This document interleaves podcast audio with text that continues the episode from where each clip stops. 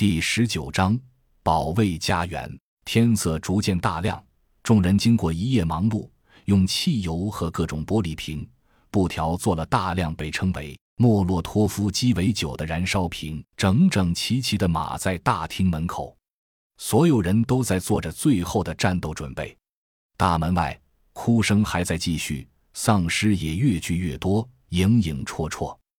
甄孝阳看了看表，九点整，于是轻轻拍了拍手，说：“各位，时间到了，作战方案都熟悉过了，没有问题吧？”“没有。”“很好，那么开始。”“等等！”小小秋突然喊道：“你们看，这是什么？”他的手指着中间的一块屏幕。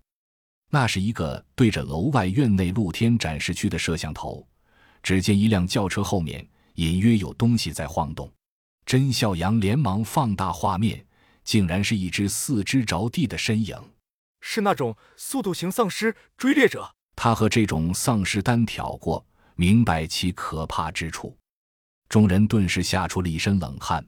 这种丧尸弹跳力惊人。三米高的围墙看似安全，但对这个奇葩物种来说似乎不怎么保险。如果就这么糊里糊涂的出了楼，除了洛奇，只怕其他人猝不及防下都得凶多吉少。众人感激的看着小秋，甄小阳说：“小秋干得好，你真是个棒棒哒小姑娘。”我是女人，谢谢。小秋傲然挺了挺胸，却改变不了没有的事实，引得众人莞尔。这丫头，甄笑阳笑道：“你们继续观察监视器。洛奇，跟我上二楼。”洛奇点了点头。二人快步上了二楼，到了合适位置，推开窗户，下面就是那辆轿车。他们居高临下看着那只埋伏的追猎者。这家伙就像一只大蜥蜴，趴在地上探头探脑。如果是在同一高度，这活趴着相对而言横截面最小，最难以射击。但现在甄孝阳、洛奇二人居高临下，他这趴着不动，横截面积最大，反而成了自己送上门的人头。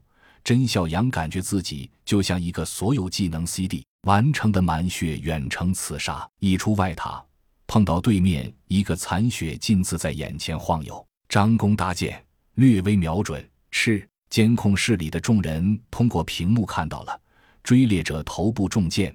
正躺在地上剧烈扭动，另一块屏幕上，甄小阳抬手又是一箭，扭头看回刚才的屏幕，几乎同时，第二支箭正好传射在追猎者头上，剧烈的扭动渐渐停止了，众人齐齐低声欢呼。洛奇最是哭笑不得，想当初自己几乎拼上小命，拿出了压箱底的功夫，才在真孝阳的支援下打死一只。如今只是两件，这这就很伤人了，好不好？